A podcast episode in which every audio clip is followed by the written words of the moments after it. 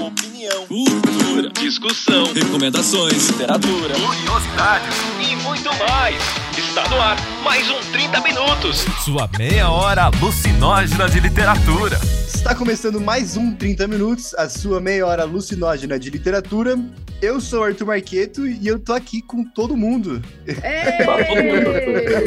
Temos Cecília Garcia Marcon, Vilto Reis, Gustavo Magnani, Figueroa, Beber e a J. Oliveira. Nesse episódio 450. Eu vou dizer pra gente organizar essa bagunça que eu recebi perguntinhas nas caixinhas de perguntas do Instagram. Temos algumas aqui que eu vou fazer uma rodada com todos. Depois, no segundo bloco, a gente vai fazer uma coisa que as pessoas pediram, que é indicação de livros, fofocas e batalhas de autores. E se mandarem Pix, a gente pode fazer NPC de personagens de livro. Quem tá falando isso é o AJ. Ele não tá. Eu não tenho nada a ver com isso. Eu faço no máximo NPC de campeã da Copa do Brasil, caralho!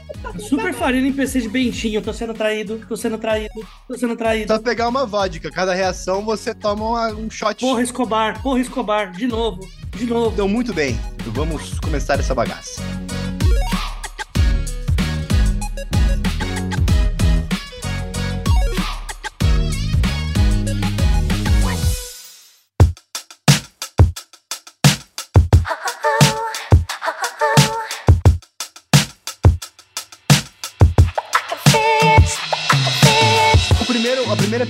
Que eu achei fofa que as pessoas perguntaram é como o grupo se conheceu.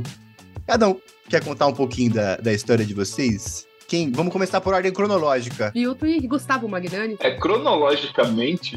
Eu confio, eu confio, na sua- eu confio mais na sua memória que na minha. Nossa Você- senhora, que que é isso, Gustavo? Vocês acabaram de humilhar o Gustavo falando que ele era velho. Você acha que ele vai lembrar? É esse mesmo. Ele não é velho. As crianças para qual ele escrevia livros é que estão ficando velhas. Ah, Muito obrigado. Verdade, aqueles, aqueles youtuberzinhos lá que você escreveu já tem até caso de cadeia já deles, né? Aqueles, tipo, eu nem sei, não faço ideia. Isso foi uma piada, tá, gente? Não, mas poderia ter. Gente, Não, foco, pelo ter. amor de Deus. Crianças, como vocês se Então conheceram? vamos lá, Vilto. Vilto e Gustavo, como foi que vocês se conheceram? Nossa, agora o negócio ficou mais íntimo. Viu, e Gustavo? Como é que foi que vocês se conheceram? É, cara, assim, eu lembro que eu comecei o Homo Literatos em outubro de 2010. E, só que eu comecei o Homo Literatos, mas o que eu realmente queria ter era um podcast. E aí eu criei um podcast lá, que era o Literatos Cast, chegou a ter 26 programas, e a Cecília participou de alguns programas. O, o Gustavo entrou comigo no meio desse Literatos Cast, e aí eu falei, tá, tá muito longo, porque era aquele programa de uma hora e pouco, naquele formato tradicional, né, de frasezinha de abertura, estilo Nerdcast e tal. E aí eu falei, não, cara, eu preciso fazer um negócio, eu só tinha um sábado de manhã pra editar. Então eu preciso fazer um programa que eu consiga editar em quatro horas. E sim, pra quem não lembra, eu editei os primeiros episódios de 30 minutos, acho que até o Segundo a Beber, com um facão. é, exatamente. E...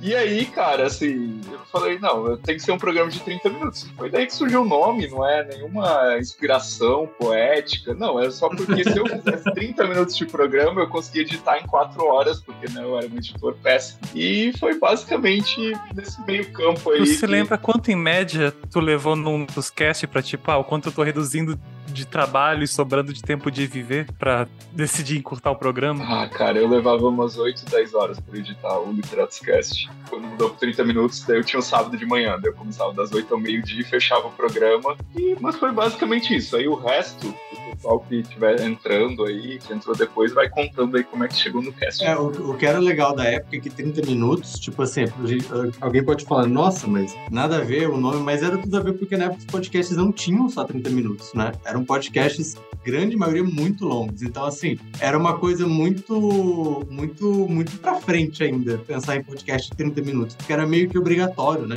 Os podcasts serem muito longos. É, eu não me lembro exatamente, então até por isso que a gente teve o nome 30 minutos, porque ninguém mais tinha nada muito parecido com isso, né? E eu lembro que quando começou, eu tinha, tinha recém-aberto Literatura a gente foi, eu fui conhecendo né, o pessoal dos sites, que tinha site de literatura, acabei conhecendo o Vilto, e eu ouvia muito o podcast, o Literados Cast, apesar de ter poucas edições, mas a gente ouvia porque naquela época a rede social era completamente diferente, né? Assim, nossa, outra, outra coisa. Então a gente se conhecia e conhecia quase todo mundo. E aí eu queria se. A gente chegou, cheguei a fazer três programas no podcast do só do literatura, mas a mesma coisa, dava um puta de um trabalho. é, eu não sabia editar podcast.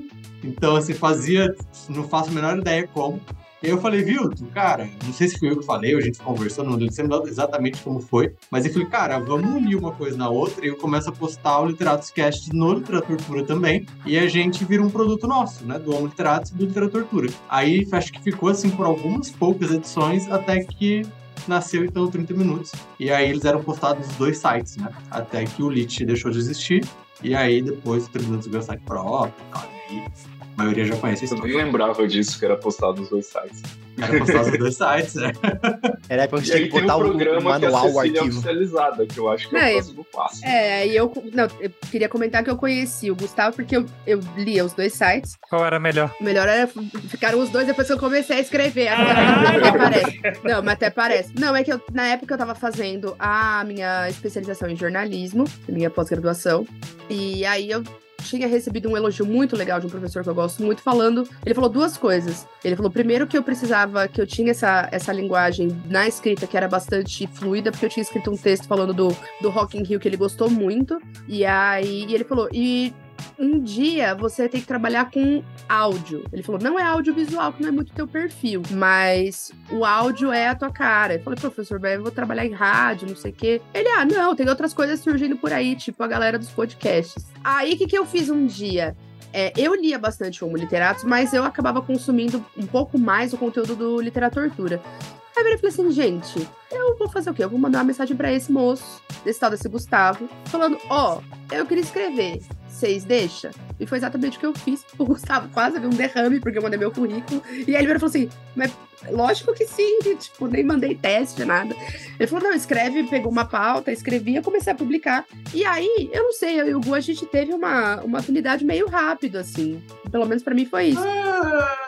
É isso, tá vendo? Tô brincando. palhaço. Aí ele, ele sempre foi super receptivo, e aí ele falou assim: ah, a gente vai gravar, vamos gravar um com a gente? Aí eu gravei dois Literatos Cast, depois acabou o Literatos Cast, eles começaram o 30 minutos, e eram só eles dois, a equipe e tal, né? Enfim, aí a gente tinha um grupinho lá. Aí você deu golpe nos dois pra É, ah, é, Exatamente. se tem uma coisa que eu ganhei a fama é de uma coisa como se eu que criei o programa, eu que faço tudo aqui, né? Cecília que criou 30 minutos, vamos reescrever a história. É que assim, tinha uma coisa no começo dos meninos terem uma, uma sinergia de trabalho que era maior, porque também eu sou professora, eu tenho. Eu estudava, tinha outra, outra rotina, né, de trabalho. E- e tinha uma coisa deles terem os horários que combinavam, um desejo em comum por ter o site, o podcast.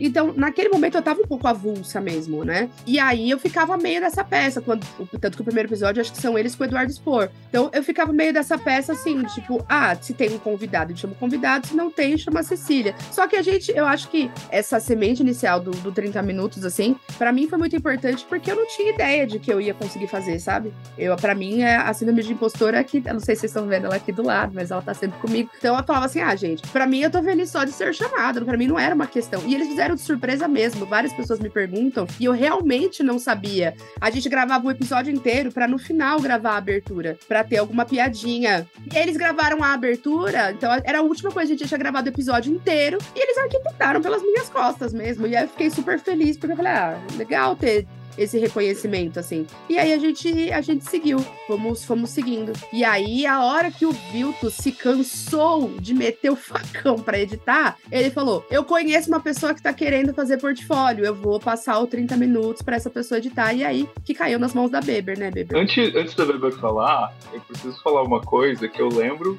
não foi no começo, foi depois de um tempo, mas a Beber me falou assim, eu não, não sei se foi exatamente com essas palavras, mas o- a moral foi, se o Vilto conseguia fazer projetos na internet, eu pensei, ah, então qualquer um consegue. Nunca esqueci disso, hein? Nunca esqueci. A gente conversava muito na faculdade, na hora antes Não, da. repare que não teve pedido de desculpa, meia culpa não, é Não. isso mesmo. Não. Tipo, era isso, É, é um, foda-se. é um fato, é um fato. É um fato. Eu tinha um medo da internet, mas quando eu comecei a conversar com o Vilto, e eu acho que a primeira coisa que eu fiz no HL nem foi nada de programação edição, foi uma- um papo que a gente teve de Neil Gaiman, que você disse, pô, esse papo dava, dava um texto. Aí a gente trabalhou pra fazer isso, pra publicar. Aí depois você tava tendo uns BOs no site, você me pediu pra dar uma olhada, porque você soube que eu tava mexendo com WordPress. E só depois, porque eu tava começando a escutar o 30 minutos, e eu meio que tava sentindo um. Isso aqui tem potencial, mas falta, falta 10 gramas de carinho, sabe? E Menos, 10 gramas de carinho! Ah. menos facão, E assim. se alguém tirasse a foice da mão desse rapaz e desse um mouse? Ah. Mas aí ele tirou a foice dele e agora ele faz o que? Se vende pro capitalismo, né? Tem que devolver a foice dele. Mas foi isso, eu acho que foi tipo dois episódios de diferença. Foi assim que chegou a Beber na patotinha. É, da Cecília ser oficializada e o Vilto nunca mais encostar na edição. Que aí ele virou, acho que ele virou e falou assim: foda-se, não quero editar a voz dessa menina toda vez também. Vou passar pra outra pessoa. E aí, depois da Beber, a Beber que trouxe o Figueiredo aqui, né, pra, pra gente. Mas teve outra pessoa que editou 30 minutos antes do Figueiredo que tá nessa chamada. Exatamente, era isso que eu ia dizer, mas vai, E Beber. o AJ pode comprovar que eu não tenho perfil de chefe, eu sou a pior pessoa do mundo pra tentar chefiar uma equipe, porque o AJ foi editar o episódio pra mim e eu, eu não sei dizer que eu não gostei, eu vou criticar tudo que eu puder então. Guarda esse pensamento que eu também quero comentar isso. Mas o AJ já tava. Assim, o AJ já fazia parte da equipe, ele só não sabia, ele tava sempre sendo chamado, tava só. Ele era só uma Cecília não oficializada ainda. Eu era uma Cecília não oficial. Ok, ok. É, praticamente, é, o que dá pra dizer é que conheci o pessoal 30 minutos todo porque eu escrevi para as pessoas no concurso de microcontos Paul Rabbit, exatamente. O famigerado. Um, um parênteses fanfact. Grande parte do elenco old school do 30 Minutos é bloqueado no Twitter do Paul Rabbit. Oficialmente. Exatamente. Gente, eu, assim, pra mim tem um trunfo aí interessante, né? De, de verdade, ele tá preocupado comigo. Eu sou uma qualquer. Embora eu repito, tá? Paulo Coelho, você está convidado a participar. Se o pessoal do 30 Minutos não quiser gravar com você, eu, eu faço uma live no meu canal, inclusive. Você tá convidado a participar aí. Eu nem tava, eu nem tava aqui nessa época, eu não tenho nada contra. Vamos gravar também. Se esse bloco não veio, agora vem.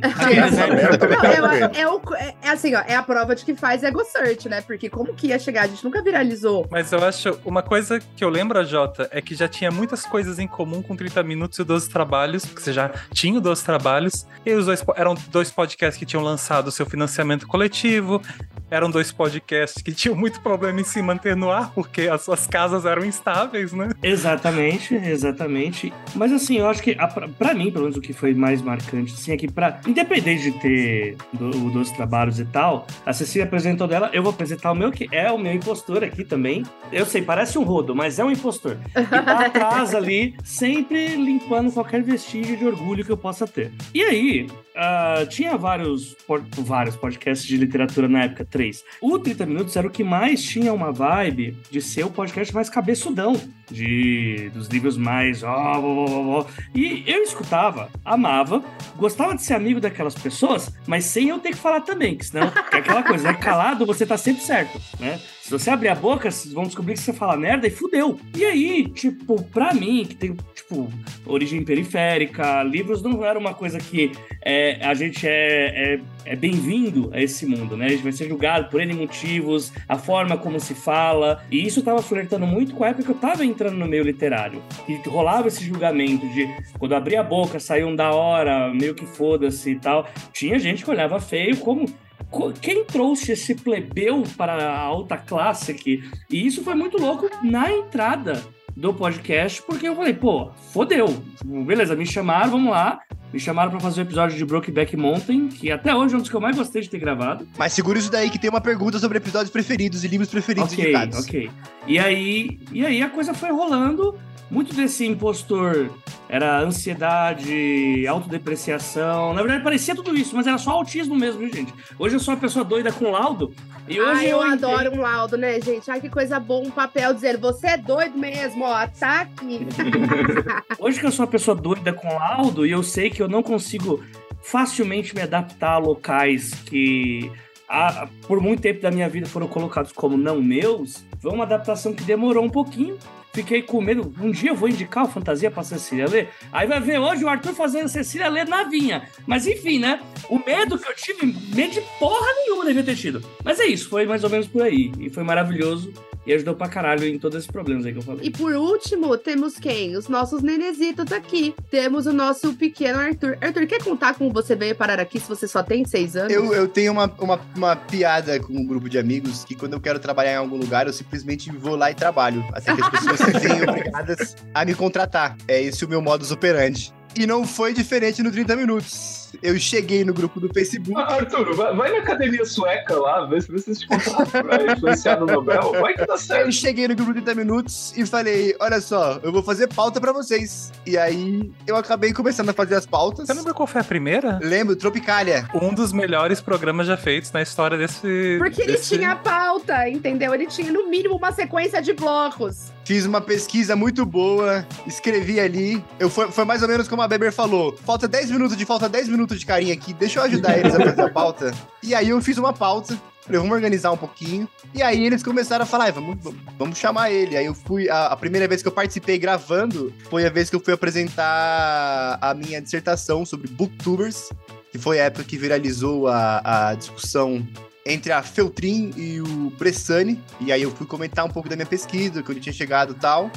Daí mais pra frente a gente falou sobre a, a última flip antes da pandemia, que foi a flip de 2019. Estava junto com a Jana também. E aí eu fui ficando, eu fui chegando devagarinho. E aí foi no momento em que eu gravei mais. A Zetlana também já tinha ganhado o Nobel, então, Nobel, então. já tinha ganhado, é tinha verdade. Muito que falar sobre isso. É verdade. E aí foi o ano que o Vilto queria a- a- o, o- pausa, uma pausa, um ano sabático de 30 minutos pra se dedicar aos projetos criativos. é. E aí eles falaram, "Ah, acho que você daria um bom host. Eu falei, então tá. Você até faz falta, Arthur. Olha. O Arthur trouxe uma inovação pro 30 minutos. Falta. A grande inovação. Há quanto tempo você tá no podcast, Arthur? Eu sempre acho que é pouquíssimo, que eu cheguei ontem, mas é isso. A, a Baber já levantou a mãozinha ali, ó. É isso mesmo. Eu devo estar por uns 5 anos ali. É. A gente sobrou cinco anos sem falta, sem pauta. Ah, a cada, a cada 100 episódios tinha um episódio com pauta, vai. É, às vezes aparecia uma pauta. Figueiredo, agora é sua vez. Assim, ó, como você se sente tendo sido jogado nessa muvuca como se na verdade fosse uma coisa boa? Foi, e eu quero dizer aqui um parênteses. A Beber falou do carinho, mas depois que ela saiu, a gente voltou a espirrar no microfone, a bater no teclado, a virar o rosto enquanto a gente grava. Essa bucha caiu no seu colo. Antes do Figueiredo falar, deixa eu falar, deixa eu intensificar a pergunta. Como que você interpreta karmicamente o que aconteceu para você me conhecer na faculdade, conhecer o Bebe e me parar nesse bando de loucos aqui que você tá agora? É isso que eu ia dizer. Eu, que- eu queria contar a, a história desde o princípio. Que, que para mim, no, a, primeira, a primeira interação que eu tive, na época eu já era amigo da Beber na, na faculdade. E a gente ficava nos intervalos conversando as nossas nerdices. E de vez em quando a gente falava de livro. E daí um dia chega Vilto, fala: Ô, eu vi que vocês estão falando. Eu não lembro nem o que que a gente estava lendo na época, acho que era o nome do vento. Ele falou: Ah, eu vi que vocês estão falando de um livro aí. Vocês gostam de ler? Gostamos. E daí ele tirou da carteira um cartão escri- escrito Homo Literatus e entregou pra mim. Não, eu tenho um blog, assim, acessar de literatura e. Nossa, foi tipo apresentando o Rinodê mesmo. Tipo, Então era esse, gente. Não sei se vai Era aparecer.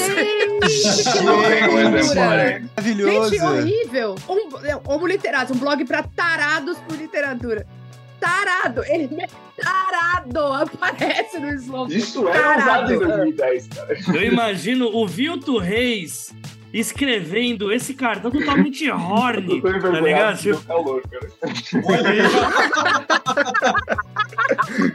Mas, Figueiro, isso foi antes ou depois do Vilto te conhecer e te chamar de Douglas? Pelo resto da faculdade. Essa, essa é uma história que eu acho que a gente deixa em off, É outra história. mas acho que foi de primeiro, segundo dia de aula que a gente compartilhou com o Vilto. Daí ele entregou esse cartão e foi. semestre. Tal qual o mestre dos magos deixou uma pista e saiu. Eu imagino vocês recebendo um cartão cham- chamado Tarados por Literatura e vocês pensando que Caralho, velho. De um cara aleatório que a gente nunca viu na vida aqui, ó. Tarado, pau. o César meteu a boa aqui, ó. O cartão que veio direto de São Tomé das Letras.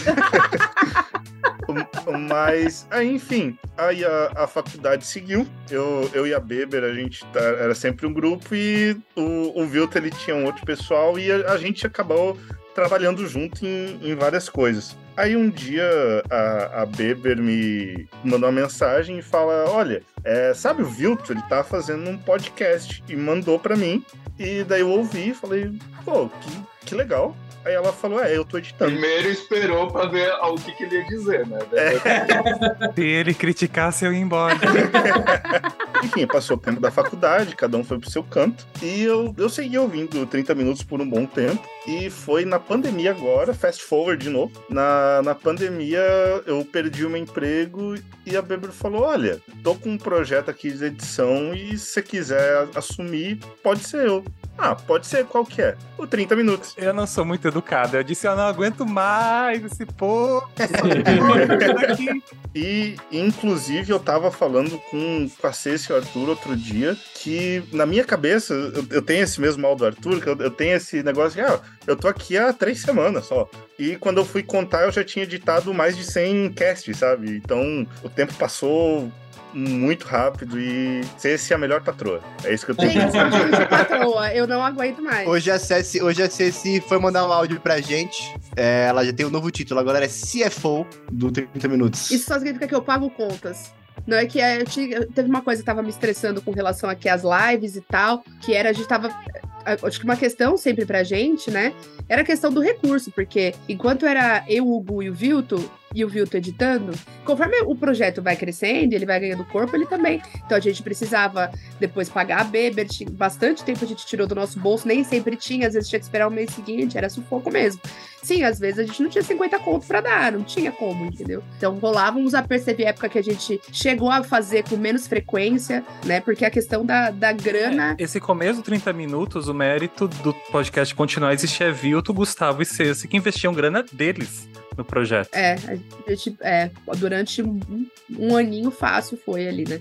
E aí, a Beber que ajudou a gente a organizar a ideia de ter padrinhos, eu achava, eu achava, falei, gente, mas quem que vai querer dar dinheiro pra gente? Vocês são loucos, não dar certo nunca essa merda. Mas aí, né, porque na verdade eu tava assim, gente. E aí, é, o financiamento coletivo, quando veio e começou a sair mesmo, eu falei, caraca, eu fiquei muito surpresa. E a Beber disse, é, a gente tem X plays na época lá por, por semana. Então, tipo, não é possível que 1% dessas pessoas não ia dar cincão pra gente. E, e é, né? Aí, aí eu- a coisa virou uma chave pra mim da possibilidade mesmo do que a gente tava fazendo, assim, sabe? Então tinha uma questão que era que era grana mesmo, que, que era difícil, assim. E aí hoje, e hoje Naquele momento tava... também, Ah. Ceci, eu não sei Hum. se você lembra, mas havia uma questão de infraestrutura nos pesando muito, porque a gente é de uma geração diferente de podcast, a gente é uma geração que a gente hospedava, a gente era dono dos nossos meios, né? Agora é tudo o site do Spotify, tudo ou- postado no YouTube ou no Spotify. A gente tinha que hospedar os arquivos. E os arquivos eram hospedados no Homo Literatus. Isso pesava no Homo Literatus. O Homo Literatus caía do ar quando o 30 Minutos lançava arquivo, porque tinha gente baixando 50 mega pra caralho. Então, o 30 Minutos não ia conseguir se manter no Homo Literatus na estrutura que a gente tinha, o mais econômico possível, porque o Vitor também pagava a estrutura do HL. É, e aí a gente, quando foi dando isso certo, né? Então teve muitos momentos, gente, que a gente leva e fala assim, cara, tá dando de financiamento não paga a edição, o que a gente vai fazer? Enfim, tinha hora que era muito difícil mesmo, assim, né? Não que a gente passasse em si dificuldades financeiras, vamos colocar na proporção aqui, né? Tipo, de subsistência. Mas a gente queria muito continuar com o projeto, só que às vezes falava, velho, eu tenho 50 pontos agora, só recebo semana que vem, eu tenho que pôr gasolina no carro ou pagar a Beber, o que, que eu vou fazer? Então era, era nesse nível. Aí foi, a coisa foi melhorando. Enfim, a coisa das lives aqui, a gente usava va- vários serviços gratuitos. Durante um tempo eu usei o Zoom da escola, que eu pedi emprestado, mas não era uma coisa que eu, que eu queria mais, assim. Eu não acho correto ficar misturando as relações de trabalho dessa forma. Então foi um favor que eu recebi com muito carinho, mas que eu vi que tava na hora de terminar. Só que as coisas que a gente tava usando do Zencaster estavam me dando muito nervoso, principalmente depois que a gente foi gravar com o Marçal. E a gente perdeu dois áudios. E por sorte, por sorte não foi o do Marçal, porque a gente tava fudido, né? A carinha do Figueiredo de dó. Eu quero dizer que nesse dia, eu vou contar esse caso de novo. Nesse dia, eu comecei a gravar os trechos que foram perdidos, é, lembrando da gravação. Então eu falava o que eu tinha dito e dava risada sozinho. E a Mara pegou e falou: Por que você tá rindo sozinho, falando sozinho? Que porra é essa que tá acontecendo? Eu falei: Não, é que perdeu só uns trechos do áudio e eu tô refazendo pra ficar um pouco menos bizarro. Porta pro Arthur dando uma comida de rabo do Marçal Aquino e rindo disso sozinho em casa. Não, a- a- gente, aquele dia foi louco demais. Mas ele é uma gente boa, muito fofinho, eu adorei gravar com ele. Ele é uma. Nossa, ele é apaixonante, gente. E aí eu tava, meu, é o seguinte, esse ano, ano passado e esse ano, o Vilto tava mais afastado, mas tava eu e o Arthur aqui, né? Tentando se manter vivo e tudo mais, né? Com as olheirinhas aqui embaixo, né? Do meme I can fit in my schedule, eu e o Arthur. Cada um com seus transtornos, eu com a minha ansiedade, ele com o toque e tal.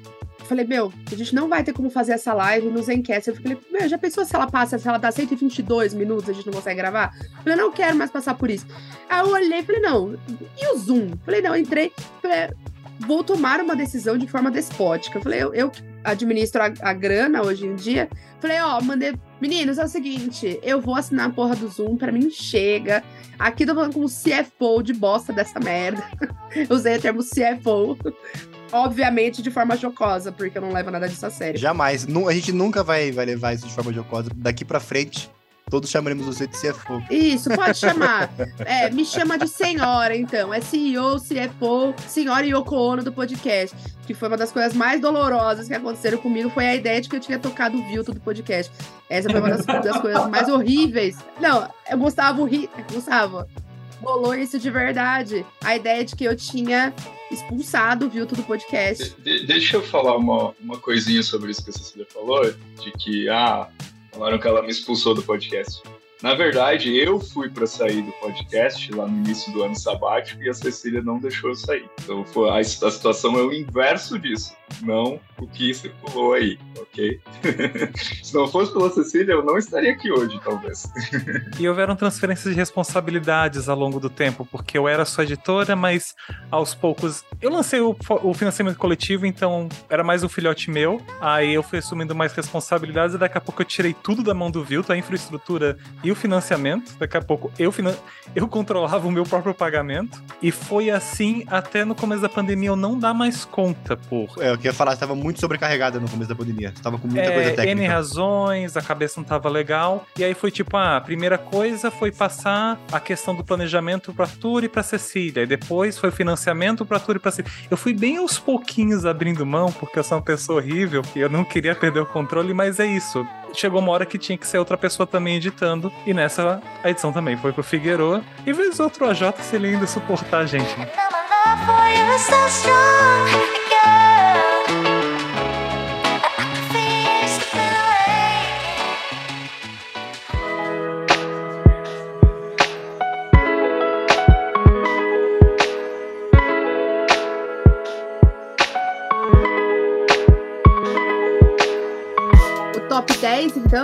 Vocês querem ouvir?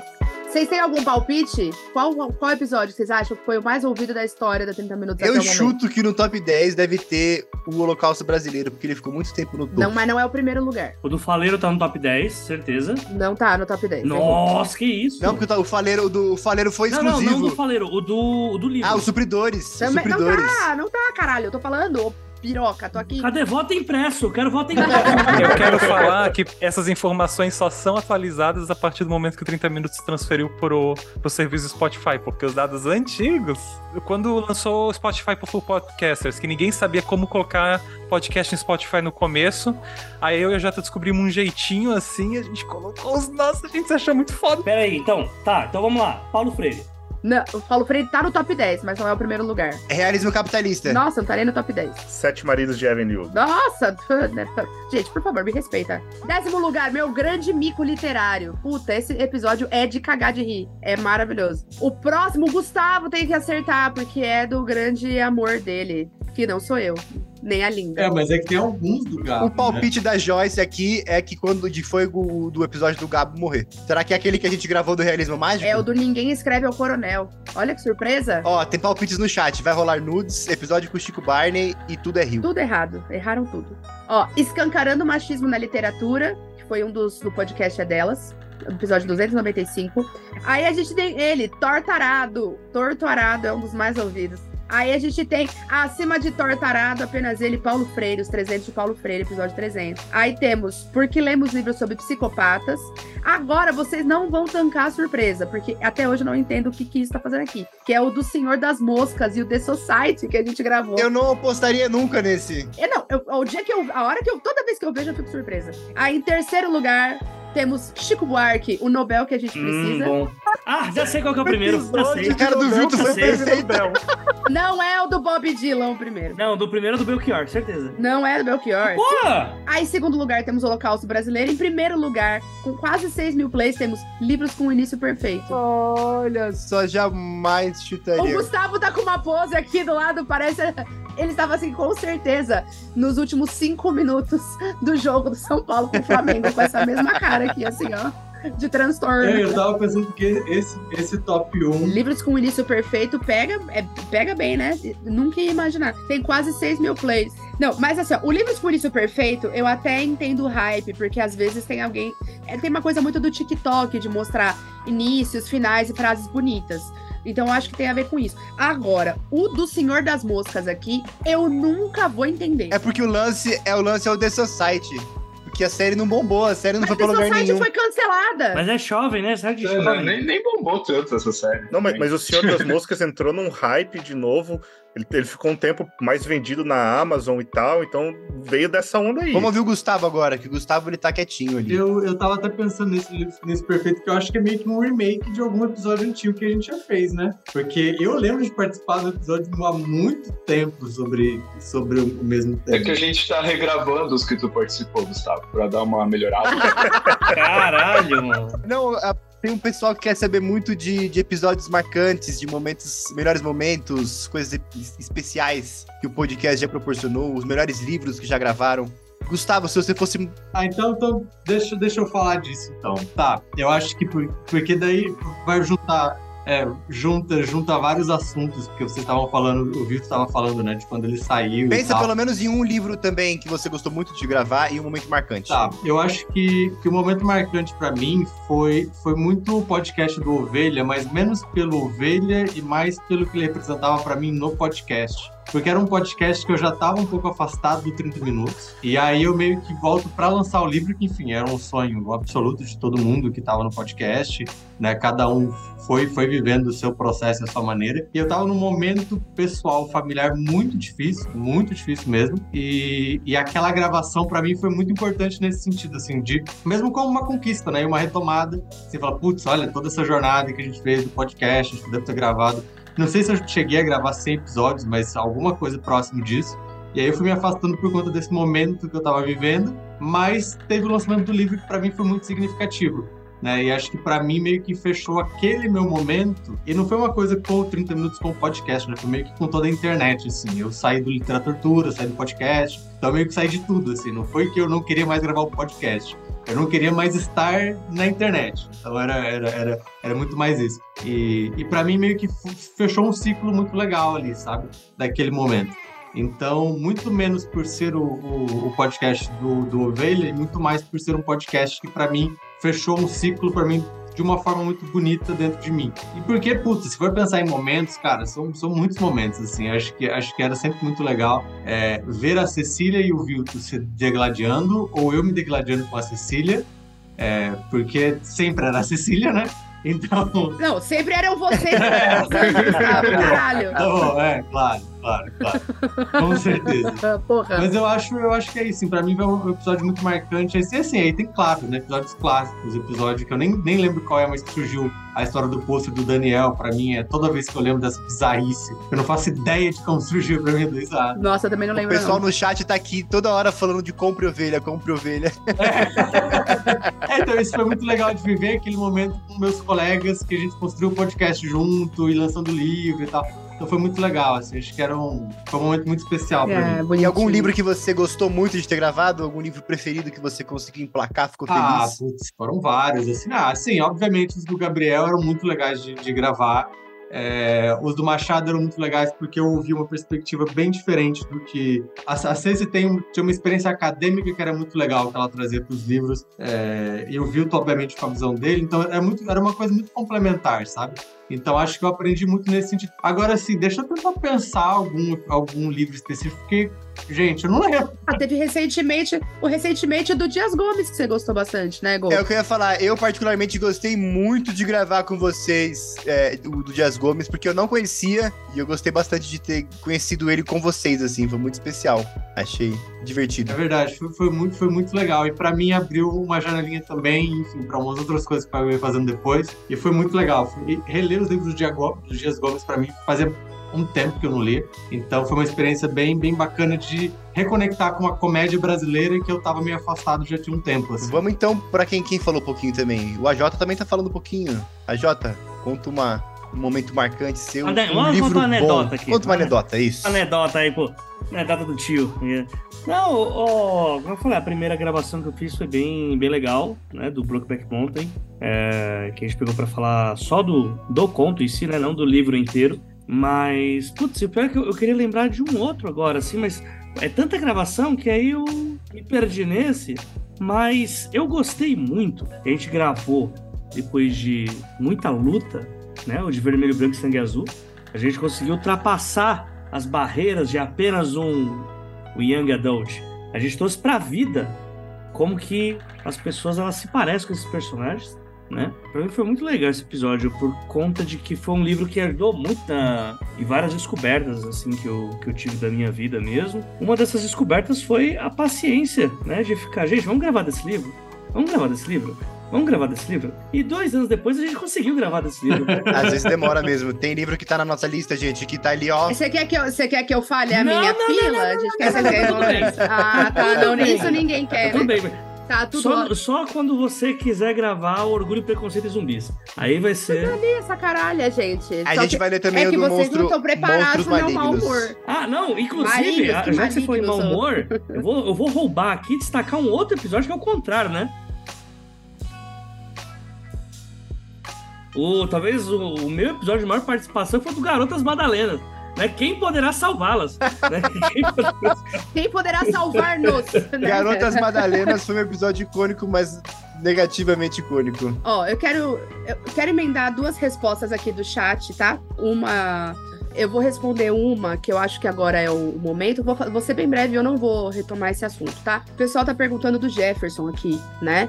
E eu queria comentar muito brevemente que não é uma, não, nunca foi uma decisão nossa de tirar o Jefferson do podcast. Foi um desejo dele, por razões pessoais, em diversos momentos, pedir um afastamento. Foi um desejo dele não retomar. Nunca teve, da minha parte, ao contrário do que já chegou a ser dito, um desejo de que ele não estivesse aqui. Nunca houve da minha parte uma proibição e nunca houve da minha parte um ultimato de ou eu ou ele no podcast. Essa narrativa circulou durante algum tempo, é, me entristeceu bastante porque ela não é verdade. É simples, né? Acho que a coisa para mim é sempre muito simples. Ou é verdade ou não é, isso não aconteceu. O afastamento do Jefferson do podcast foi pura e exclusivamente uma decisão dele. Então, acho que isso deve bastar, pessoal. Acho que eu entendo vocês sentirem falta dele. Ele é um cara que foi muito importante na história do 30 Minutos, principalmente quando o Gu precisou se afastar para cuidar das coisas dele, para viver esse fechamento de ciclo que ele acabou de comentar. É, mas acho que o ciclo fechou para ele também. E acho que a gente tem que conseguir respeitar isso, respeitar que foi escolha dele não tá aqui foi uma escolha dele não estar hoje aqui na equipe, e é isso. E acho que é, ah, foi muito cruel. Deixa eu só concluir, Beber, por favor. Acho que foi, foi só bastante cruel o que aconteceu em determinado momento, de eu, a única mulher membra fixa da, ser colocada como responsável, sabe, pela, pelas saídas do Vilto e do Jefferson e do Gustavo. Eu não sou esse tipo de pessoa, eu nunca fiz isso. E eu me orgulho de ser uma ótima profissional. Até porque a gente nem deixou o Vilto fechar o ciclo dele. A gente nem deixou. Exatamente, o Vitor falou, vou fechar o, o ciclo. E a Cecília opção. falou, não vai fechar o ciclo, não, senhor. Ciclo porra nenhuma. ciclo o quê? Então eu só queria dizer isso, assim, né? Pra gente.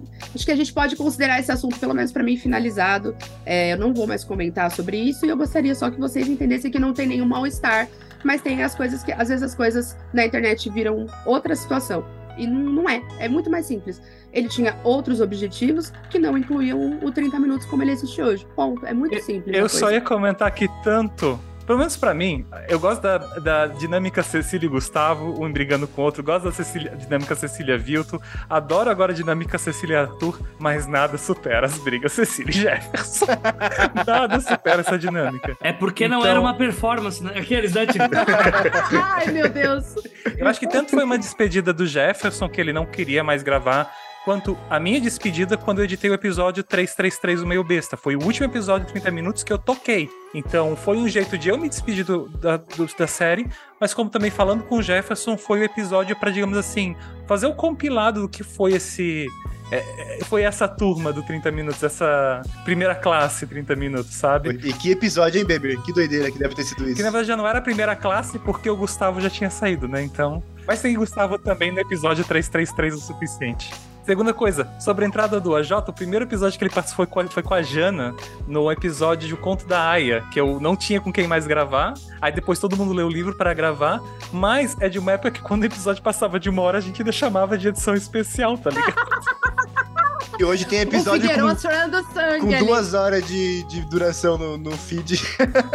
eu não sou biólogo, mas esse animal está com dor ali na janela do Figueiredo. Chega umas brutas de quase duas horas, já A gente pega a pesada do do Figueiredo, desculpa. Não, só, só um comentário, assim, eu, eu gostava muito da, daquela fase ali do- dos programas 200, talvez, mas assim, só, só um comentário rápido.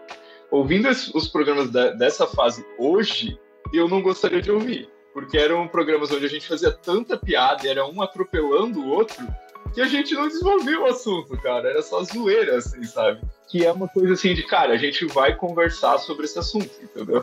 Parece tem um respeito maior, assim.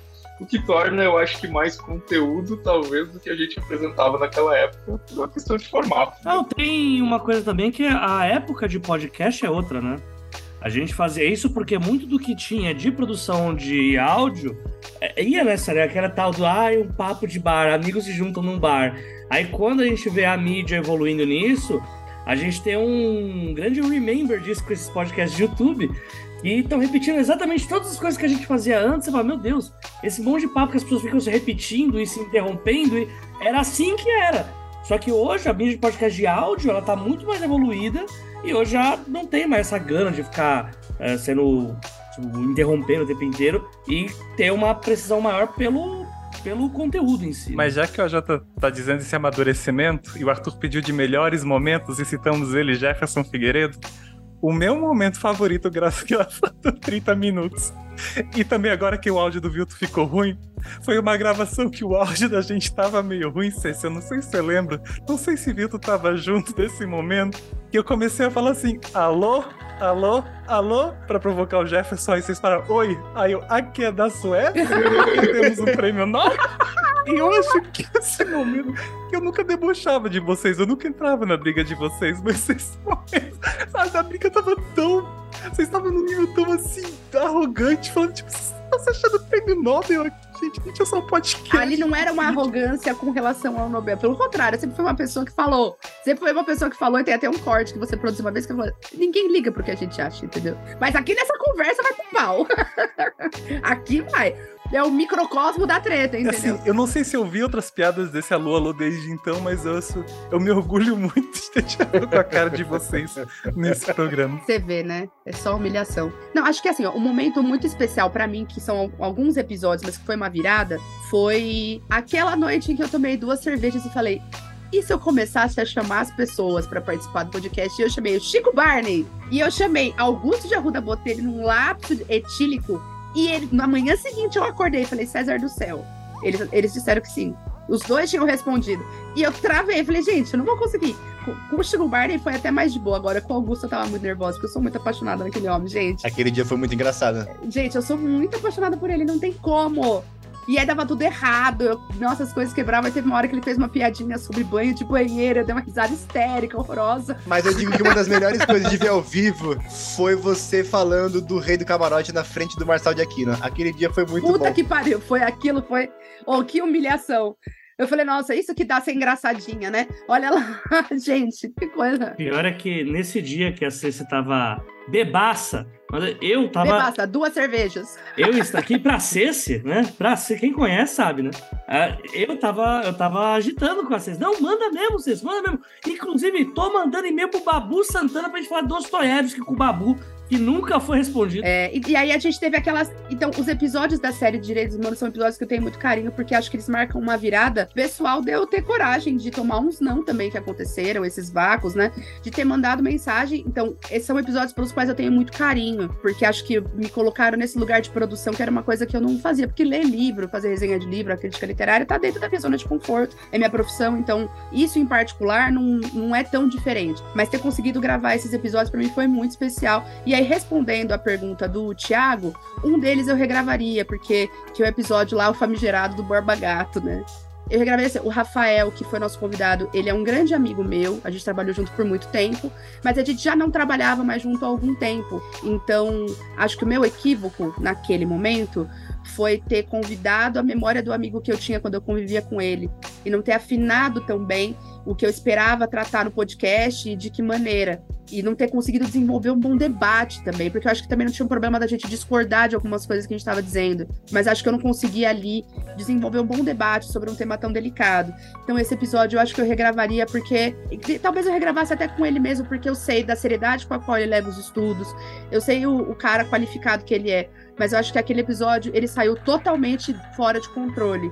Infelizmente, porque ele tinha um potencial muito legal que acabou não rolando. Então, esse é um episódio que eu regravaria com E certeza. você, Figueira, você fica mandando cortes da Cecília pro Vilto, cortes Qual meus. você reeditaria, Figueiredo? que marcante Qual você episódio, gosta. Figueroa? Você achou Qual marcante você quando você reescreveu tudo que foi dito pra gente regravar, pra Cecília regravar? É, é- é engraçado estar nessa posição, porque às vezes, às vezes tem umas sessões inteiras da conversa, cara, cara, aqui eles não falaram nada com nada.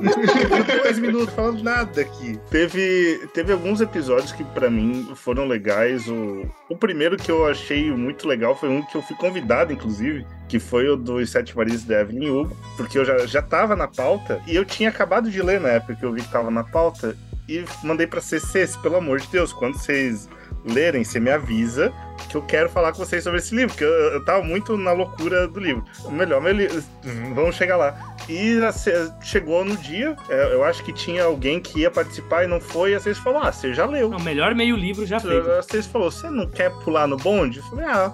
Vamos, se eu pudesse voltar, eu ta- talvez teria feito uma coisa diferente, porque eu, eu chamei a Evelyn Hugo de criminosa, que eu acho que olhando pra trás, talvez foi uma leitura é, equivocada na época, vamos dizer assim. Os, os episódios que mais me marcam são os que eu não consigo terminar e eu sou obrigado a começar a ler o que, que eles, o, o livro do dia, porque eu, cara. Olha só, a gente destruindo a vida do mestrando. É, tipo, recentemente eu li, qu- quando bateu o Sweet Talk aqui, eu li dois dias antes de começar a editar, porque eu, eu ouvi, tipo, os 15 primeiros minutos, falei, cara, não. Parei, fui ler, dois dias depois eu segui, porque não dava. Eu tinha que ler. Ah, mas o primeiro que, que isso bateu forte foi justamente o do Dias Gomes, e eu, eu fiquei. Bastante gente lembra com carinho desse aí. Eu lembro que eu tava ouvindo, eu falei, cara, não, eu preciso ver isso aqui, porque não é possível que eu não, nunca vi nada do Dias Gomes. Pau, parei e fui procurar o Pagador de Promessa e assistir o filme. Eu achei maravilhoso. Puta filme, puta filme. E esse foi. Esse foi um que, que me marcou bastante, assim, porque foi, foi um dos que mais me bateu. Um dos que mais bateu. Agora, de momento, eu, gosto muito. Eu, eu gosto muito das piadas que. Esse pessoal, eles têm muitas piadas comigo que nunca chegam em É vocês. verdade. Por exemplo, a, a- a- todo, todo, todo participante novo que chega, a Cê explica pra ele que eu não sou Deus.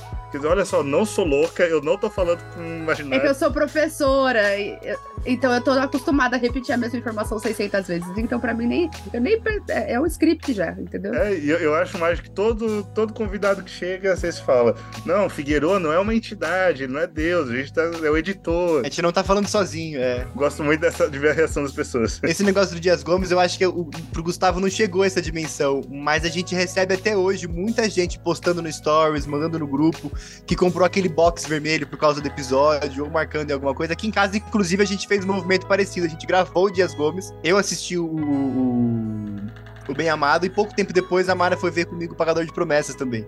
Então, esse do Dias Gomes é um que, que rendeu, assim, muita leitura futura depois por causa do episódio. Foi bem bacana. Foi bem E bacana. não é de hoje esse poder de vocês de convencer aí a pessoa que edita a ler, porque episódio 38, acho que fazia 10 ou 15 episódios que eu editava, eu fui ler As Vantagens de Ser Invisível porque vocês falaram muito bem do, do livro. Putz, Gu, e- ô Gu, esse episódio foi legal da gente Eu gravar, né? adoro esse programa. Foi, eu tava pensando, eu tava pensando nele agora, porque antigamente a gente não gravava muito episódio de livro, né? Era muito mais temático. Então, quando perguntou qual livro, pra mim foi até difícil lembrar alguns, mas depois eu lembrei desse. Foi um baita episódio mesmo, foi muito legal de gravar. E vou dizer, essa, é, faz o quê? Uns três meses eu fiz uma enquete no Instagram de episódios mais marcantes pras pessoas, né? E um deles tava lá, Vantagem de Ser Invisível. Tava lá. Não, eu, vou, eu ouvi esse programa, cara. que saudade. Tava lá. A história do olho também tava A lá. história do olho! Esse é um grande episódio, História do Olho. Mas pessoalmente, eu gosto muito dos episódios que a gente pegava uma pauta muito atual e conseguia conectar com a literatura. Tipo, quando a gente fez o do Ele Não em 2018, Desesperados, né? Na, na porta dos desesperados. Por que, que a literatura ensinou pra gente, ensinou a gente a não ser fascista? Eu acho que é importante. Eu gosto muito do selo Lula de leitura. Quando saiu, o Lula tava preso e saiu a quantidade que o Lula lia. E aí as pessoas falaram que falando que era impossível. Eu falei, não, a gente precisa gravar Eu assumo total responsabilidade dessa ideia idiota. Não, eu e falei assim, Jefferson, Imagina, o que você é acha? perfeita. O Jefferson também, né? Na licenciatura, eu falei, não, a gente precisa falar disso. É, a coisa dos ministros e tal. E aí gerou uma coisa muito interessante que é, nosso primeiro ano, a gente já era esquerdalhoso, entendeu? A gente, no primeiro ano, que né, no- a gente não tinha um ano ainda, mas eu lembro que foi em março de 2014. Por que eu lembro que foi isso? Porque tava fazendo 50 anos do golpe militar. E a gente gravou um episódio. Um ótimo episódio, inclusive. Esse é o episódio do início da gente ali. Quando veio 2018, muito tempo depois, o pau torando. Gente, aqueles episódios que a gente gravou do Ele Não serviram assim. A gente perdeu muita grana naquela época. Muita gente parou de apoiar, vocês não têm ideia. Foi um tranco, assim, grande, quase metade, assim, dos apoiadores. A Weber, perdão, falou. Aí, não, falou assim, e, e aí. Eles iam sair mais cedo ou mais Não, eu tarde. da sei, mas é que a gente precisava daquele dinheiro fascista ainda, né? Passou pouco tempo depois, veio a série de direitos humanos, né? E aí eu lembro, um dos- uma das situações mais é, absurdas, assim, do sentido do, do surreal, assim. Hoje eu recebo menos ataque, é, sou mais anônima, eu acho. Mas na época tinha muito, vinha muita gente me encher o saco em alguns momentos. Tipo, fala que o Vilto fazia, o Jefferson fazia, o Gustavo fazia. E eles falavam, ah, não acredito que você falou tal coisa. Eu falava, caralho, nem fui eu, presta atenção. Tipo, a vontade de xingar a mulher é tanta que. E a gente era muito mais acessível também por conta do grupo do Facebook, que felizmente foi legal que tinha uma época, mas felizmente morreu. Ah, que bom. E aí eu lembro que chegou um cara que era um, um padrinho em determinado momento, ao feminismo sendo legalizado e as cenas comuns chegando. Ah, eu, eu, tava, eu tava nessa tour já. Eu já lembro desses problemas. E aí o cara chegou e falou que eu devia explicações, que eu precisa, que eu devia explicações sobre o porquê eu falava mal no Mário Vargas, Mário Vargas Llosa. E aí eu simplesmente explodi. Não te devo porra nenhuma. Aqui é outro episódio também, né? Que é o episódio Gabo versus Mário Vargas Llosa, né? Alguma coisa assim. Que aí, na verdade, foi só a exaltação do Gabo e Llosa que tome no cu, né? Sim, é só a gente comendo. Quer dizer, eu ia falar palavrões. Ai, que Ai, bebê! lá vem o Coroinha. Enfim, então, é, sobe a música cubana, tinha a música cubana, Era um que era meme, né? massa também, né? Arthur e Jota, vocês como ouvintes, tem algum episódio de antes de vocês integrarem a equipe que vocês, tipo, ah, se fosse pra eu participar, eu queria participar de um episódio assim e. Balada dos escritores, sem dúvida. Sem dúvida. Esse era muito bom, né? O uni- Nossa, que o- episódio gostoso. Inovação, primeiro episódio de podcast de RPG que já teve de verdade. Ali era RPG puro. Imagina a C se pegando as cunhadas, ah, os escritores todos se pegando. Que cunhada, doido. Que isso? Que isso? O que aconteceu, Eu gente? peguei uma a madrinha, madrinha. agora é foi- madrinha, madrinha, é E verdade. foi só uma pitoquinha, não é que eu. Que aconteceu, tá? gente? Só Esse É episódio eu acho que eu não ouvi, Oh. não. O que que tá acontecendo? Cê- cê- Esse Você não, eu oh, ouvi. não, pera um pouquinho. Você não a sabia. C se apa- Arthur, você não sabia a piada de ser Eu madrinha. tenho apenas seis anos. Arthur, você não lembra? Foi um meme muito grande, quero ser madrinha da Cessa uma época, tipo, porque eu, lembro, contei eu que eu tinha bebido no chão. Força César, esses dois, esses dois putos que criaram, entendeu? Força César. Não, é porque- Engraçadinhos. Eu quero dizer que o pessoal Tinha o pessoal dizendo que o Vilto foi um gosto adquirido depois, falando sobre mim no podcast.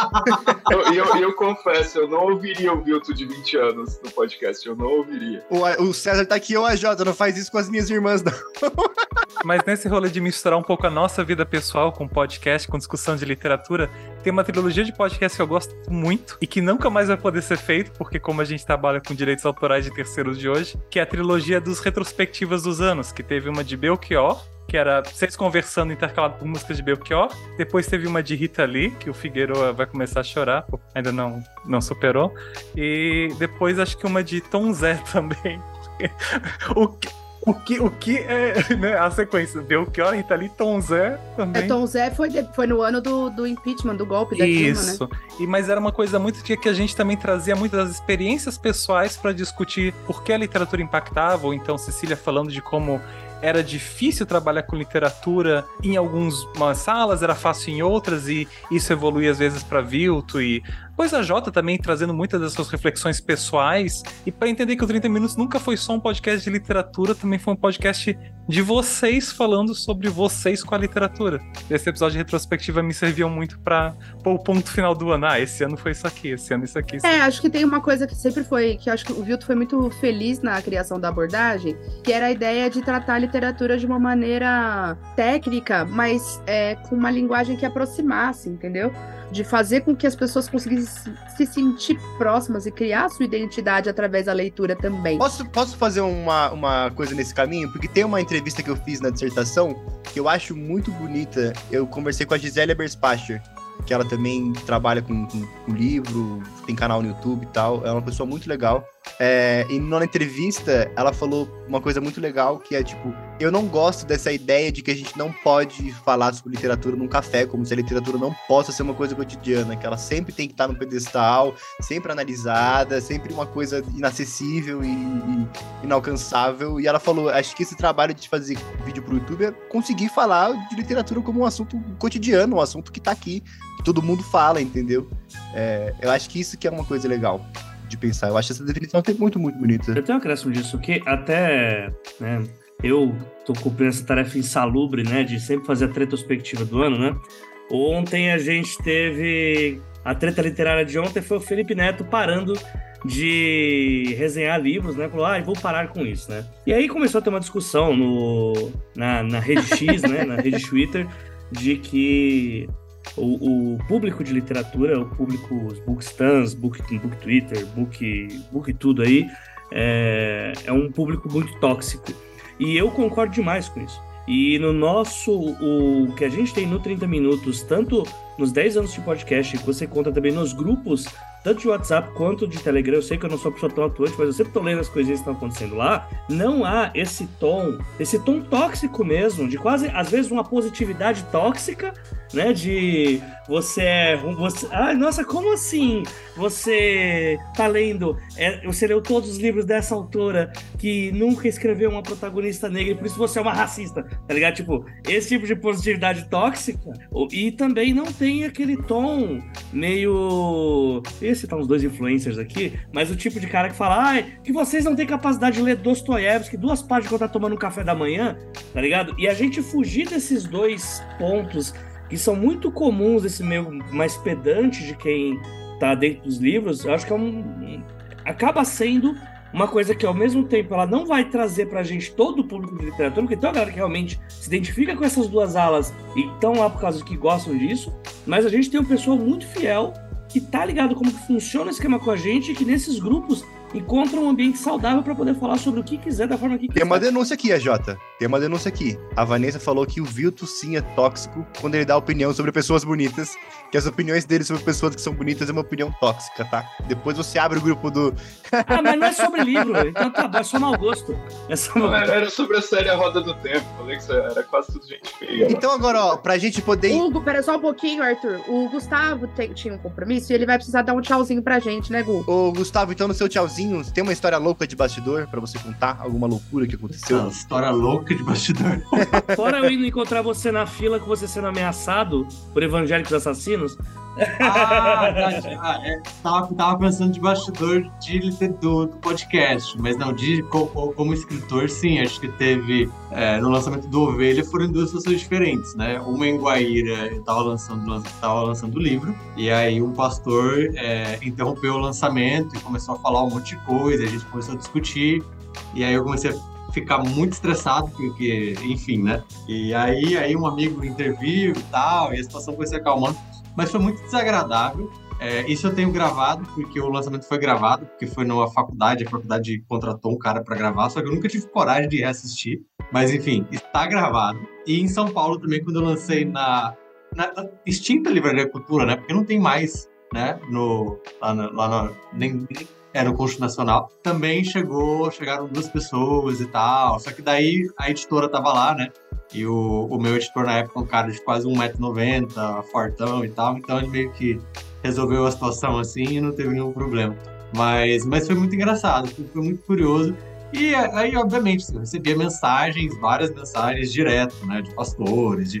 mas o, o, o contrário também aconteceu, sabe? Eu recebi muita mensagem de evangélicos que concordavam com o livro, que gostavam, ou de... Inclusive, descobri tempo, tempo atrás que uma pessoa me encontrou, me encontrou aqui em Guaíra mesmo, e falou que o, que o psicólogo dela, não, o psiquiatra, indicou Ovelha para ela ler e tal. E assim, então foi uma, foi uma jornada bem legal, sabe? É, é, é, foi, foi, foi, muito, foi muito interessante, assim. Então você tinha gente dentro da igreja que leu o livro e gostou de uma forma, gente que odiou, talvez porque falasse muito com a pessoa, não sei. Eita, aí, aí cada um, cada um tem que se resolver. Mas eu, eu acho que de loucura, assim, foram essas coisas. A gente viu algumas loucuras na época do literatura também, né? De alugar, sei lá, uma casa na Bienal para 20 colaboradores ficarem. Então, assim, a gente teve algumas, algumas loucurinhas nessa época. E o Gustavo e eu, a gente se conheceu, eu tava na fila pra entrar na Bienal pra fazer um ateliê com a Palmirinha. É verdade, é verdade. Eu ia, ia ter uma, uma aula show da Palmirinha que tava lançando o livro dela lá de receita, um livrão maravilhoso. E eu tava na fila, não podia sair, eu não conseguia encontrar o Gustavo. Eu tava pra entrar. Gustavo veio, apareceu, aí eu dei um abracinho dele. Gente, ele é bem maior que eu. Eu falei, gente. E aí ele, a primeira coisa, nossa, você é pequenininha mesmo. Aí veio, a gente conseguiu conversar um pouquinho, foi muito legal. Foi a única vez que a gente se viu, né, sua peste? Eu acho que é verdade, eu falei isso agora, né? É a única vez que a gente se viu. Mas isso é muito louco, porque eu ia, a, a hora que você estava falando, eu, o Vitor falou, eu ia fazendo um comentário super rápido.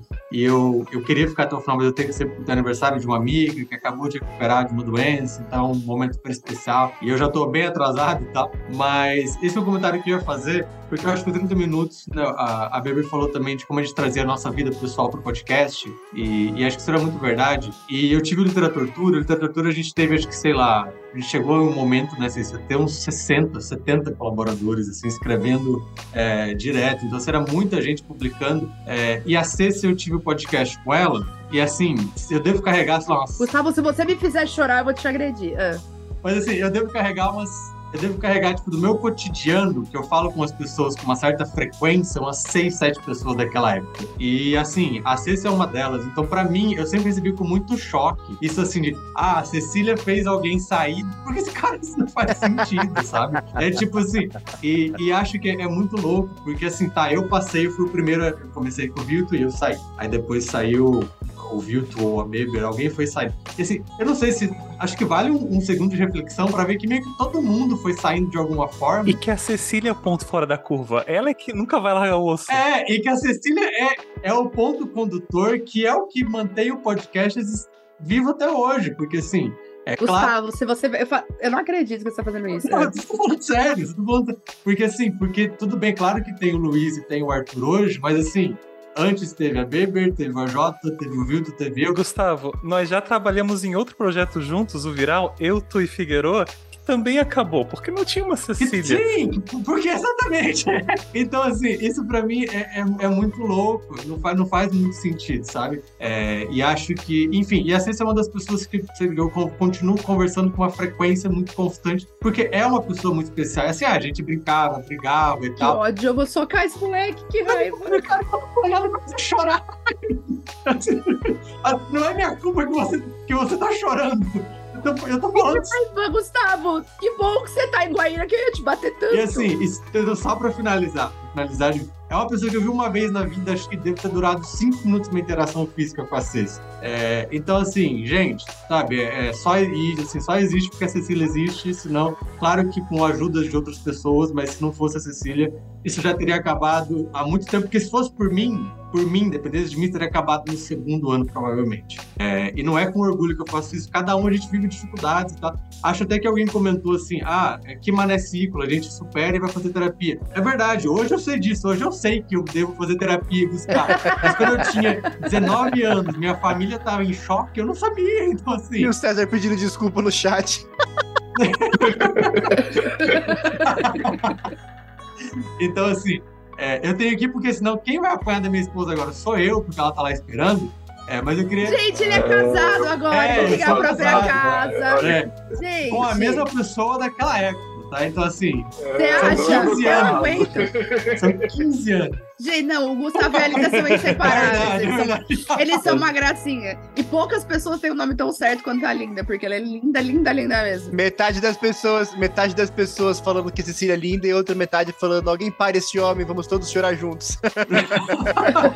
Não, então tá Ô, bom. César, que sabe. Ó, olha isso aqui. Eu mereço. Eu casei com uma pessoa que me trouxe uma toalha.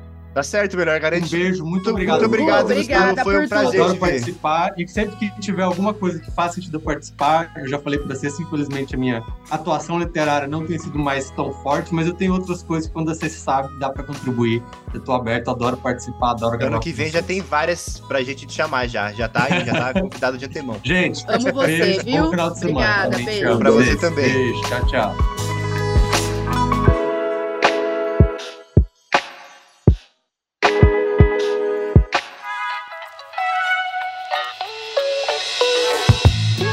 Tem uma pergunta capciosa aqui. Uma pergunta capciosa, além das histórias loucas de bastidores que vocês podem ir lembrando e contando. A pessoa quer saber se as decisões de temas geram conflitos entre o grupo. Não, que eu- não. Meu problema é mais porque às vezes a gente propunha um tema, né, Viltor? E aí parecia que era livre. assim, todo mundo pensava a mesma coisa. Vamos falar sobre isso que mal vai ter. Na hora da conversa a gente descobre que não era assim. Acho que tem um episódio, se a gente fosse regravar hoje, a gente podia fazer esse teste sem ouvir, regravar o mesmo tema e testar, viu? É o do Existe, litera... Existe Literatura Feminina. Que era uma pergunta. Era tão. Era, era. Não, e aí tá você e o Jefferson defendendo que sim, e eu, não, gente! Eu suspeito que eu devo ter falado algo que eu não tanco hoje. É, que- e, e assim, ó, e que bom, porque se você gravasse uma coisa em 2015, em 2024 gravasse a mesma, sei lá, nem tudo é tão bom a gente manter, né? Tem alguma mutabilidade, é bom, Mais né? uma vez se vê a evolução do- da, da mídia, né? Porque é, esse tema é nível. Qual o limite do humor, né? Tipo, já tá batido, né? Tem essas coisas boas de ver como é importante ver que as nossas opiniões mudam, mas eu fico muito feliz que tem algumas coisas que, tipo, já estavam en- entranhadas desde o começo nas discussões. Como eu lembro de muito tempo se discutir dentro do programa que, não, música é literatura, e aí daqui a pouco o Bob Dylan ganha Nobel, sabe? Tipo, É, e essa foi, de mu- e essa foi uma menção do Jefferson, né? Porque quando saiu a coisa, assim, o Bob Dylan vai ganhar ainda. No ano seguinte ganhou, ele tava insuportável na gravação. Eu falei, gente, não é possível. Mas é isso. Tem, tem algumas coisas. Não vou dizer que vocês são profetas, mas é isso. Já estão na consciência, já está se discutindo, já está se falando há bastante tempo. No podcast também. Foi um toque que a gente deu pra academia, né? Daí a gente falou, ah, pessoal, vamos dar uma mudada aí e tal. Aí eles deram um Nobel pro Bob. Olha quem chegou, o Diniz Bortolotto chegou na live. Diniz, Nossa, o Diniz é das antigas, cara. Diniz! Caraca, o Diniz, nosso apoiador mais antigo e fiel Diniz, de um abraço pra você, Diniz. Perdido e atrasado nada. Imagina, você tem o direito de chegar a hora que você quiser. 450 episódios ouvindo a gente, 10 anos, cara. Você é fora da curva demais. A gente deve muito, muito, muito a você. Eu acho que nu- a gente nunca teve a expectativa real de que ele fosse ganhar. Ah, talvez o desejo, então, não É, sei. Talvez o desejo inconsciente e tal, mas é real, real. Mas foi uma pauta que a gente parou de gravar, né? Respondendo, acho que teve uma pergunta dessa, ou falando que gosta desses episódios do Nobel. Foi, a Joyce falou se vai rolar o Nobel do Murakami um dia, e ela falou que adorava os episódios sobre o Nobel. Porque em determinada medida, o que, que começou a acontecer? São sempre autores que eram sempre autores que a gente não conhecia, que muitas vezes não tinham a obra publicada. Então a gente não tinha nem tempo de conhecer, assim, era, era muito difícil conseguir gravar, porque materialmente a gente não tinha. Então ainda se for, sabe, não é, ah, ah, mas o fulano publica em inglês. É, mas nem todo mundo que tava com a gente lia tranquilamente inglês, não é uma coisa, não é uma coisa trivial. É, a gente tinha uma, uma barreira material para gravar esses episódios, em alguma medida a gente caía na mesma coisa, que era academia sueca sendo é, eurocêntrica mais uma vez, né? Hora a hora, que choque. Então a gente ficou meio. A gente deu, a gente deu um tempo de respiro para essa pauta, isso não significa que a gente nunca vai retomar, tanto que esse ano a gente criou a série Merece o Prêmio e a gente discutiu o Nobel de novo. Então acho que às vezes tem algumas coisas que precisam de um, de um fôlego, assim, né? De um respiro para dar uma sentada, para que a gente consiga é, produzir algo de melhor qualidade depois. É, assim. eu acho que também teve uma mudança que a gente fez, é, consciente ou inconsciente, que a gente, pelo menos com, comigo, depois do pedido do Vilto, né? Porque, gente, eu sou chato. É, todo mundo sabe, eu sou o cara que bota a tabela e gerencia as leituras tudo lá. Eu sou uma pessoa muito chata. E uma escolha que eu, que eu, que eu, que eu faço, às vezes, é, é, conversa, tipo, que, que, a gente vai fazer? Como é que a gente vai auxiliar essa pauta? Qual que é o objetivo dessa pauta? O que, que ela vai dizer? Como vai estar estruturado e tal?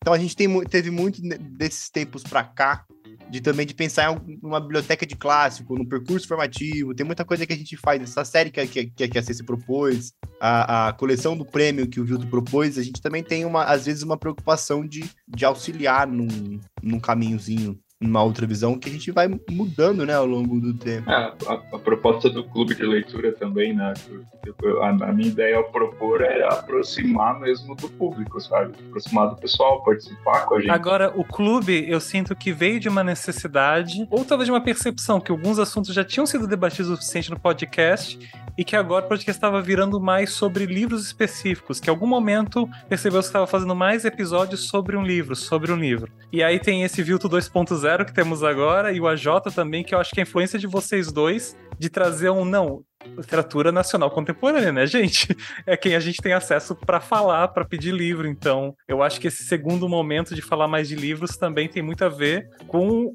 com o interesse atual do Vilto e com a Jota no é, programa. É porque também tem uma. Arthur retomou os monstrinhos, né, do meu coração, então eu queria deixar registrado. E eu vou falar, eu, eu, às vezes falar, fofoca eu não vou falar, gente. Fofoca eu não vou, não vou gravar. Eu tenho preguiça mesmo. A Cecília fala, Cecília, não gosta de gravar fofoca.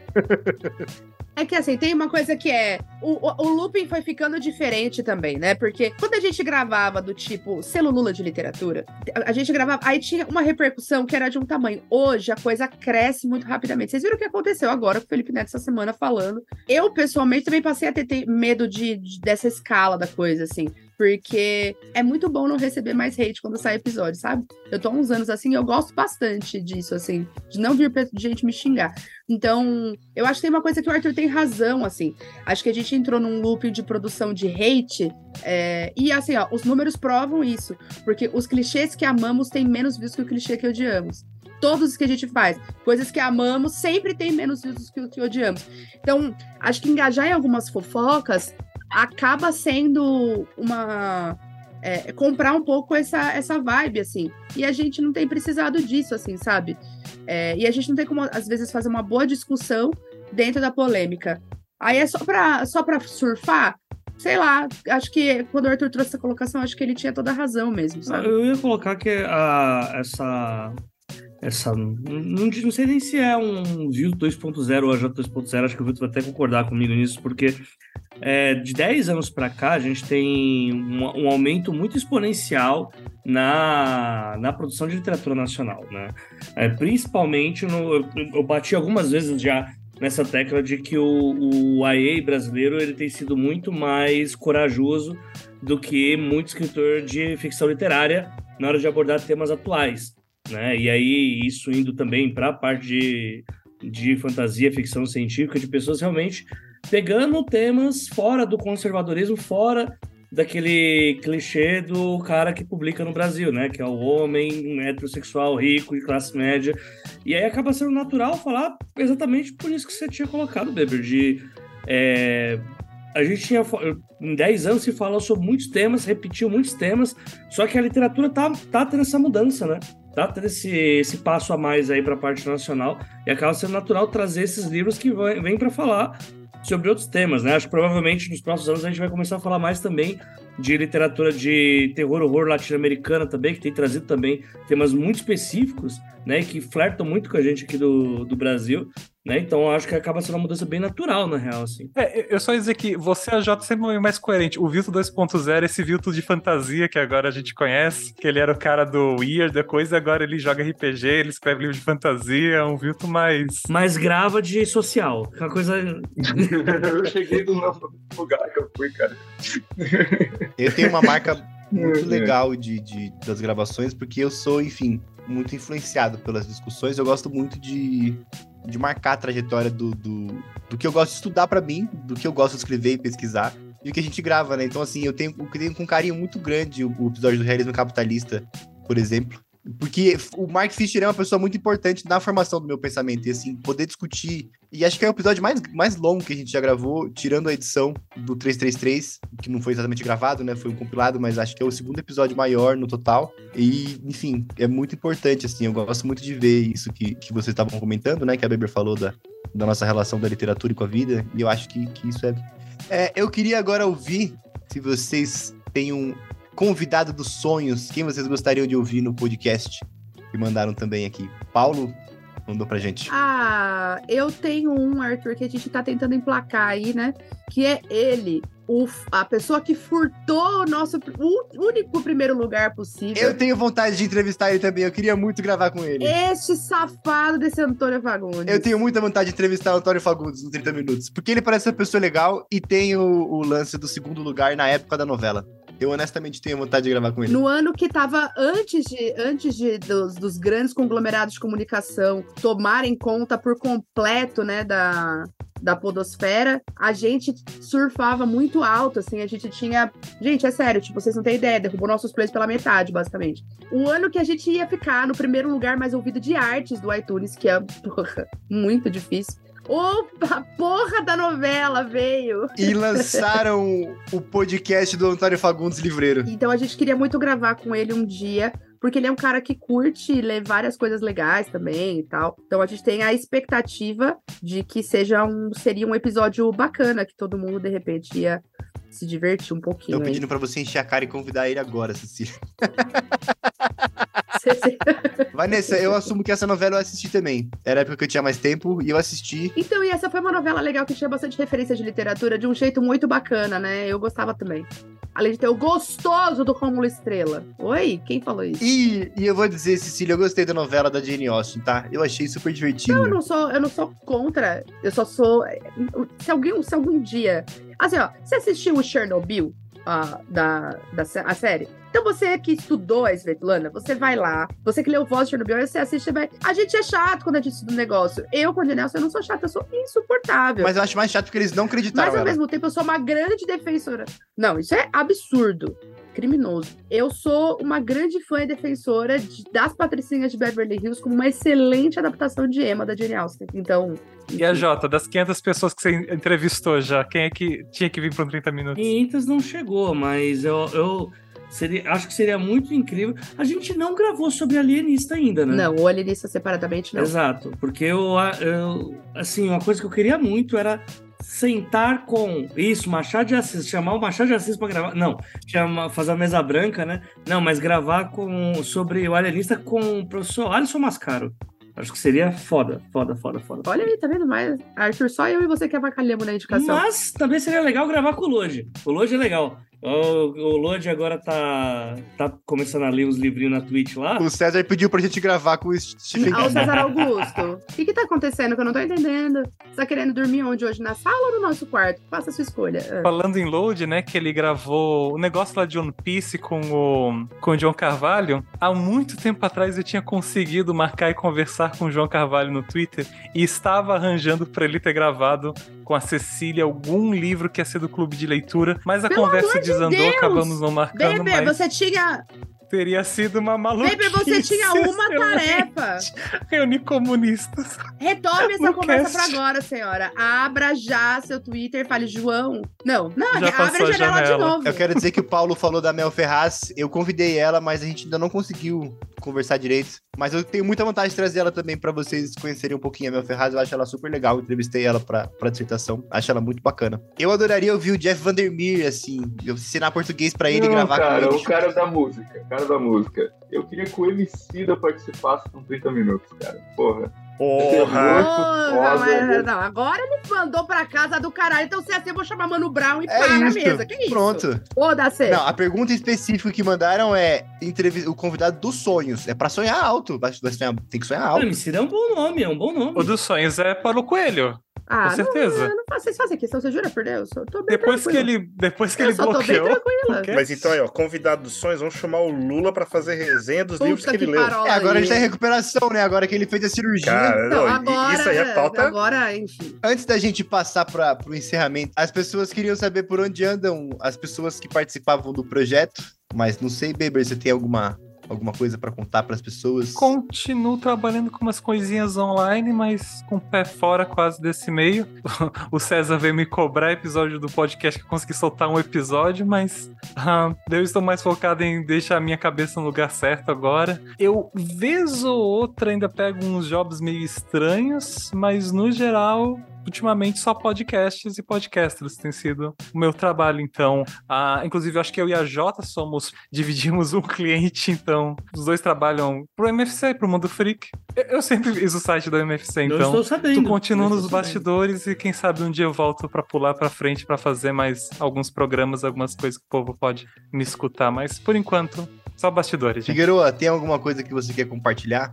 Além da sua carreira de Magic? Como é que foi a qualificação, Figueiredo? Já foi? Não, não, não, não, não faz chor- eu chorar. Não na- vamos fazer isso também. não, Cecília, por favor, não vamos falar sobre isso. É que ele tava, ele tava, ele tirou umas semanas em agosto que ele ia qualificar. Eu achei que já tinha Não, não, qualificado. eu, eu tirei porque eu precisava dar um gás, porque eu tava com a qualificação. Eu tô com a Tá dando qualificação gatilho, errada, tá dando então gatilho. Você me perdoa aí, acabou, pronto, deixa. Eita, opa! Dança, gatilho, dança! Tô, tô aqui fazendo o meu melhor pra pra mestrar. É, inclusive, o meu, meu orientador mandou mensagem pra mim que que agora há é pouco. isso? Sábado à noite, orientador do Figueiredo. Você tá Tá, maluco? tá vendo o chat aqui, ó, falando, e aí? Ah, mas é, é- é justo, porque eu mando pra ele coisa 4 da manhã, eu mando pra ele coisa 4 da manhã, ele me manda coisa domingo, domingo 7 horas. A gente se, se- é tóxico na medida certa um com o outro. Além do, do mestrado, eu me dedico exclusivamente ao, ao 30 minutos, que é, a- a- a- é um dos momentos mais legais da minha semana, inclusive, poder parar de, de pensar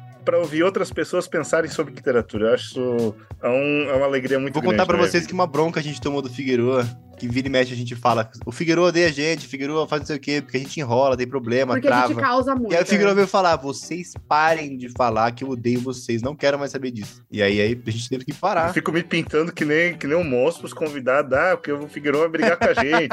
O Figueiredo vai, vai comer. Não, gente, eu sou querido, tá tudo certo. Ele é a pessoa mais de boa do mundo. Não, é que na verdade é a gente com o nosso super ego ali. Ah, a gente é péssimo. Porque eu, eu e o Arthur, a gente tem uma coisa que é a nossa conversa separada do grupo é o clubinho da autodepreciação. O dia que o Arthur falou assim: olha isso aqui que merda que eu fiz. Aí eu falo: não, não, não, não, merda é isso aqui que eu fiz. Ele fala: ah, exato. Eu tô ganhando. A gente tem uma saúde mental de centavos. É que hoje eu não te mandei nada, né? Eu, particularmente, gosto muito da, da relação que a gente tem de vez em quando. A- agora, a, é a Stephanie que tá assistindo o Evangelho no, no grupo dos, dos apoiadores. A gente tá, tipo, isso aí, vai, Steph. E eu, eu e o Arthur, a gente compartilha esse, esse gosto pelas navinhas, pelos monstrinhos, eu acho isso legal. E a Ceci, pô, minha, minha CPO, né? Ceci Para chamar de patroa! Não, vou, vou- vou cancelar o Pix. É. Muito bem. E aqui a gente tem um pedido dos fãs. Pra gente ir encerrando esse episódio. Cecília, para as pessoas matarem a saudade. Ai. Bate bola, jogo rápido. Duelo de autor. Quem você prefere? Jane Não. Austen ou Gente, Sally Rooney? Tem que escolher uma das duas. Para! Não! Isso é tortura. Cadê o Silvio Almeida? Genial, você ganha de todos, de qualquer coisa, gente. Genial, você não tem como. É, Ganha, vai fazer o quê? Mas assim, a Sally Rooney, ela é a Genial da geração dela. Guardem essas palavras. Genial reencarnou em Sally Rooney, posso provar. Puxou logo um kardecismo logo no meio do rolê. Ah, eu já sou religiosa, né? Vocês sabem que uma coisa que marca em mim é a fé. Ah. A Jota, eu tenho a pergunta pra você também. Bate bola, jogo rápido. James sim ou Beck Chambers? Jameson, óbvio. Cara, o óbvio é foda, porque não é óbvio. Eu paro e não é óbvio, mas puta que pariu. Vai tomar no cu, Arthur Maquia. Nossa, Beck Chambers não deixava. É porque eu ainda velho, tô com a lembrança deixava. da, da- do Samu pro Monte Peregrino. Mas aí quando pega a longa viagem ao pequeno protetor hostil, fica foda, mano.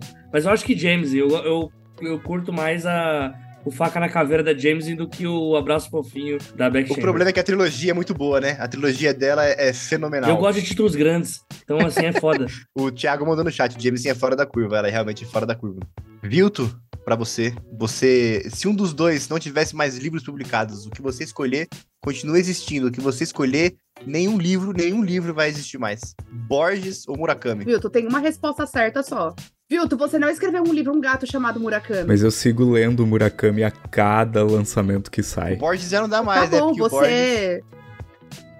Se acompanhar o Borges, eu ia pedir pra ir num psiquiatra um pouquinho, que eu ia estar meio preocupada. Eu não li todos os livros que o Borges já lançou, mas eu li todos os do Murakami que já saíram aqui no Brasil e acho que são bem mais do que é, a quantidade dos do Borges. Então eu fico com o Murakami mesmo. Ó, não é pra vocês se inspirarem no Thiago. O Thiago falou, eu desconectava só pra não responder. Gente, não. Desculpa, a resposta do Vilto foi completamente errada. A resposta do Vilto foi completamente errada. Eu não tô acreditando que 10 anos depois eu ainda tô nisso. Não é possível, Vilto, que você conseguiu errar essa resposta. Arthur, mas você que tá aí de bonzão. Ô, minha internet tá. Fala aí, então. Tá. Ah, não vem não. Tá entrando no túnel, pode sair, eu espero. Vandermeer ou Jeff Lemire? E agora? E agora? E agora, Arthur? Cadê seu Deus agora? O Thiago fez um parênteses importante antes de eu responder. Ele falou: Borges, tanta gente citou que se os livros dele sumirem, a obra dele ainda existe. E eu acho que faz uma, é uma resposta completamente plausível. Se os livros dele. No caso, o Filtro teve a escolha certa, porque se o Borges sumir, tem várias releituras. Ô, ô, Arthur, você não respondeu a Vandermeer, pergunta. Vandermeer, de ser- o Lemaier foi com Deus fazer o quê? Se essa é a minha escolha, peço desculpa, Pô, figura. não, Peço desculpa. não. Mas o Vandermeer tem um lugar muito, muito quentinho no meu coração. Não, não, Precisamos pensar pro Figueiredo e pra Beber, é. Pra Beber você tem que escolher, você tem que escolher joguinhos, porque aí pra, pra Não, Beber mas vai eu ser tenho, mais eu tenho o meu ainda. Eu, e o meu é pra todo mundo responder. Que isso? Mas deixa o seu. Ó, deixa aquele lá pra gente finalizar ah, o ok, episódio. ok, pode ser ok, um- ok. Ok, Não, é mas isso, então, é isso. então uma, uma. Pra mim teria que ser um Chinamieville versus alguma Não, mas tem, coisa. tem uma que é bem interessante porque é falar sobre modelo de negócio também. Ó, v- ah, fala o seu e depois o Vilto E aí, fala. pra Figueroa e Beber. Né? Na categoria modelo de pirâmide, Rick Riordan versus Cassandra Clare. Rick Riordan versus Cassandra Clare. Eu tenho. Eu, é, pra mim é difícil porque eu fui introduzido à leitura por causa de Percy Jackson. Então, pra, pra mim é Rick Jordan, desculpa. Eu vou falar que eu li os livros de Percy Jackson e não lembro nada, então provavelmente eu não escolheria ele porque não ficou na memória. Eu vou dizer que eu também não lembro nada, mas foi as que me introduziu à leitura, então. Então faz, vai, Bajota, pra gente encerrar com, com o clima lá em cima, faz os seus Funk Mary Kill. Pra gente poder. Isso é pra todos, viu, gente? Transa, casa ou mata. Monteiro Lobato, HP Lovecraft e J.K. Eu Rowling. quero, eu quero começar essa resposta, porque a minha lógica, a minha lógica é muito boa. Se eu tiver acesso à conta bancária, se eu tiver acesso à conta bancária, eu vou casar com a J.K. Rowling e vou falir essa maldita. É, eu- nossa, é exatamente o que eu pensei. eu vou tirar todo o dinheiro Falei, se for pra dela. casar, É isso. tenho que desfrutar do capital. Eu pensei exatamente nisso. Mas os outros dois já estão mortos, Arthur. Tu vai gastar uma bala com quem Mas tem gente que é tão filho da puta que. Aí eu mato o Monteiro Lobato e transo com o Lovecraft, porque ele deve. Não sei, Oh, Pelo deve menos é mais- vergonhoso, mais- né? Não, vai transar com o Lobato não dá. Ele Então é isso, né? Não sei, essa é a minha resposta. Eu não sei se vocês divergem. Eu Essa é a minha lógica. Concordo completamente. Apenas uma resposta correta, que é essa minha de Arthur. Não tem outra. Tem que falir a JK, é isso. Tem que falir. Não, não, eu quero ver o Vilto respondendo isso. Eu quero ver. A cara do Vilto de, meu Deus, como vim parar aqui? Gente, ele já foi casado duas vezes. Ele já tá no segundo casamento. Mas, Vocês mas querem esse meter um terceiro, terceiro, puta merda, né? Seria terrível. Esse negócio de transar com Lovecraft, do jeito que o cara era e o que ele escrevia, que me dá muito medo, é capaz de que ele curtiu uma necrofilia, né? Então é. meio Ah, perigoso. meu Já Deus tá do morto céu. mesmo, tudo bem. Isso- Não, pegar o Lobato aí, né? Eu não achei minha xereca no lixo, não. Tô fora. Puta, mas é que as três Não, Lovecraft. Lovecraft tá. Não, porque o transar, ele pode ser puramente uma coisa assim, ó. A pessoa, ela não é feia.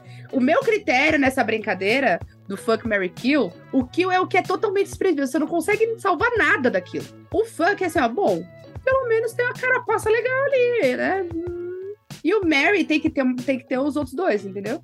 Pra mim é assim. Sabe que tem um aplicativo, né, que, faz, que é brincadeira de festa, né, do Fuck, Mary Kill. E simplesmente é. A... Mas é que o Lovecraft é, verdade, é uma lata, coloca- assim, que é complicado. Teve uma vez que caiu pra mim o Chris Hemsworth, o Chris Evans e o Will McGregor. Eu buguei, falei, não vou responder. pra mim acabou. Falei, não vou responder. Eu vou adaptar essa do Paulo aqui, ó. Ele sugeriu Wolf, Allende e, e Austin. Eu vou sugerir a, a mudança da Plath, Sylvia Plath, Isabel Allende e Jane Austen. O que que você quer que eu faça? Além de aplaudi-la. Mas eu vou dizer uma, uma É que ele, curiosidade quis, co- ele literária. quis colocar a Sylvia Plath porque ela é, porque ela é bonitona. Ah. Eu não isso aqui não vale o pão que come, eu conheço. Ah.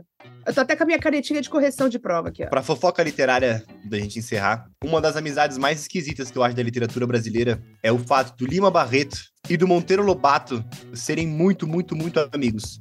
De do, do Monteiro Lobato apoiar o, o Lima com publicações e ser uma das únicas pessoas que apoia a publicação de livro dele e pagava, e pagava ele efetivamente pelos livros. O nível da contradição do eugenista apoiando o pardo é. É, é o católico pulando sete ondas do fim do ano. É isso.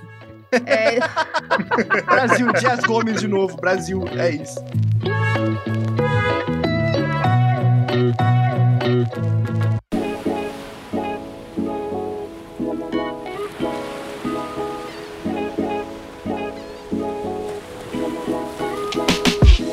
Isso, gente. Eu adorei rever vocês. Adorei ver vocês que eu não via há muito tempo e vocês que eu vi, que eu vi há pouco tempo. Fazia muito tempo que eu não via Beber.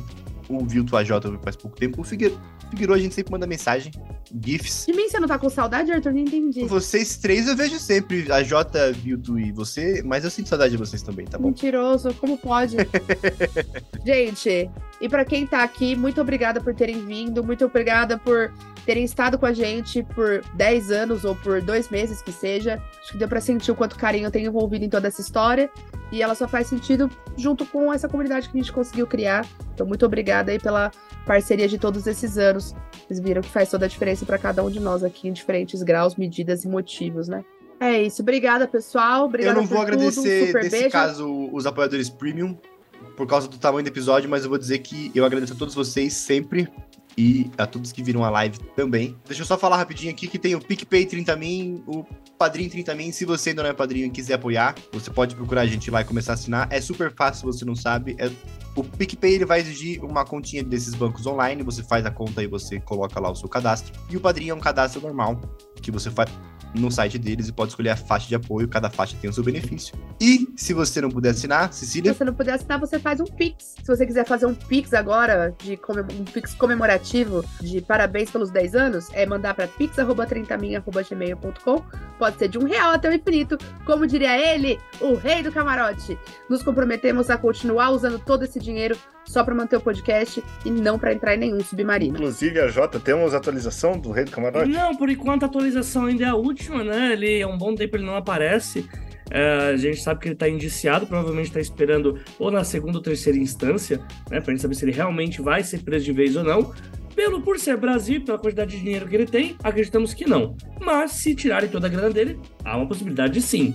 Mais comentários no próximo episódio. Gente, quando eu olhei assim, 10 anos do 30 minutos, quando vocês começaram a falar, viu, tu vai ter live de 10 anos do 30 minutos, assim, eu achei inacreditável. Se eu tenho um talento, cara, o talento é de atrair pessoas boas pra trabalhar comigo. E a melhor parte disso é que depois essas pessoas tocam as coisas, né? Então, às vezes, eu inicio lá com o meu facão, como eu tava lá no começo editando 30 minutos.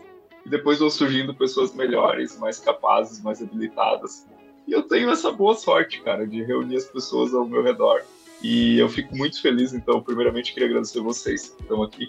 Né? Todas as horas que talvez eu pensei em desistir, ou que eu até cheguei pronto para desistir e sair do programa, vocês persistiram.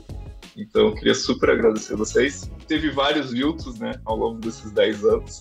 Eu acho que eu, talvez eu fui uma das pessoas que mais mudei aqui. E eu queria agradecer especialmente a Cess. Talvez se a Cess não tivesse entrado na minha vida, considerando aonde eu cresci, da família que eu vim, Ah, eles querem me matar. pessoas que me formaram, talvez eu não seria metade da pessoa que eu sou hoje. Cara, assim, o 30 Minutos realmente mudou a minha vida, assim. É, pelas leituras, pelas conversas, o nível de aprendizado que eu tive com as coisas, eu não seria a mesma pessoa sem dúvida alguma, assim, sem dúvida alguma. eu acho que não só eu, assim, mas as pessoas que convivem comigo, a relação que eu tenho hoje com minha esposa, com meu filho, com meu pai, de ficar às vezes pegando no pé dele e falar, pai, isso aqui que você falou é machista, pai, você não pode falar isso por causa de X, Y, Z. Né? Eu acho que eu aprendi muito disso com vocês. Né? Então eu queria agradecer especialmente ela. Claro, agradecer os ouvintes, né, cara, que dão sentido a gente estar tá aqui falando e publicando isso na internet.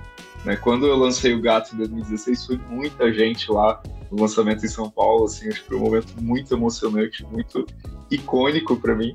E eu espero, né, agora começo de 2023, provavelmente fazer um novo lançamento em São Paulo e ter vocês de novo lá comigo e fazer uma festa, que eu acho que é assim que deve ser um Porra, lançamento. vai ser demais, velho. Eu estou pronta. Estou pronta para isso. A minha última coisa que eu queria falar é que a live, oh, desculpa, o 30 minutos número 500, a gente tem que gravar bebendo, tá? A gente fez Porra, tem que gravar ao vivo mesmo. episódio especial aí. Né?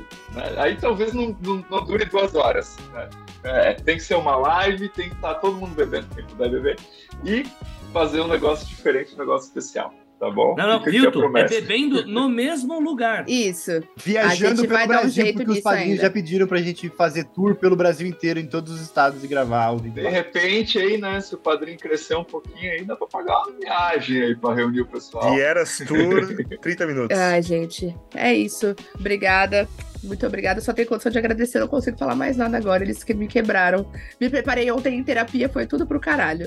Breno vai ficar muito triste comigo, mas tudo bem. É isso, gente. Um caquinho uma última vez. Até um próximo episódio. Muito obrigado. E como disseram aqui no chat, que venha mais 10 anos. Opa, minha Nossa Senhora, já pensou? Amém, vamos lá. Tem que começar a preparar uma nova equipe aí, chamar uns novinhos pro programa. Com quem que eu atraio aí com a minha boa sorte? o Arthur tem 6 anos, mas daqui a 10 anos ele tem 16, É, daqui a né? pouco eu vou fazer 18, vou começar a dirigir, meu, e aí... Então é isso, gente. Gente, boa Valeu, noite, gente. um beijo Obrigado, e até mais. Tá? Beijão. Beijo, beijo.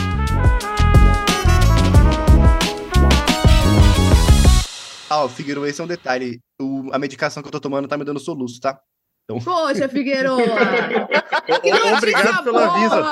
Eva, Eu maravilhoso! tomei três ok. agora antes de gravar. Não, mas O daqui a pessoal do pouco vem grupo a já minha sabe que vai receber áudiozinho do, do Arthur Sansano. com clavulanato de potássio tem aqui. Caralho, Meu realmente. Tá é, é dia de falar da velhice mesmo, né? Nossa, verdade, né? alguém de vocês está com o joelho ruim hoje? Pai, que meu joelho bom. Ah, isso eu sempre. Isso é desde os Peraí, 14. Eu falei de 30 minutos, propósito. 50 anos de cada um aqui na live, né? Mas a coisa começa a ficar pior quando você espirra e torce a Isso coluna. ainda não me aconteceu. Isso é foda. Você tá deitado, espirra, coluna torce. Você fala, caralho, não posso espirrar. Eu acho que o meu auge de velhice foi recomendar uma cirurgia pro Arthur. Falei, Arthur, fiz uma cirurgia tão boa.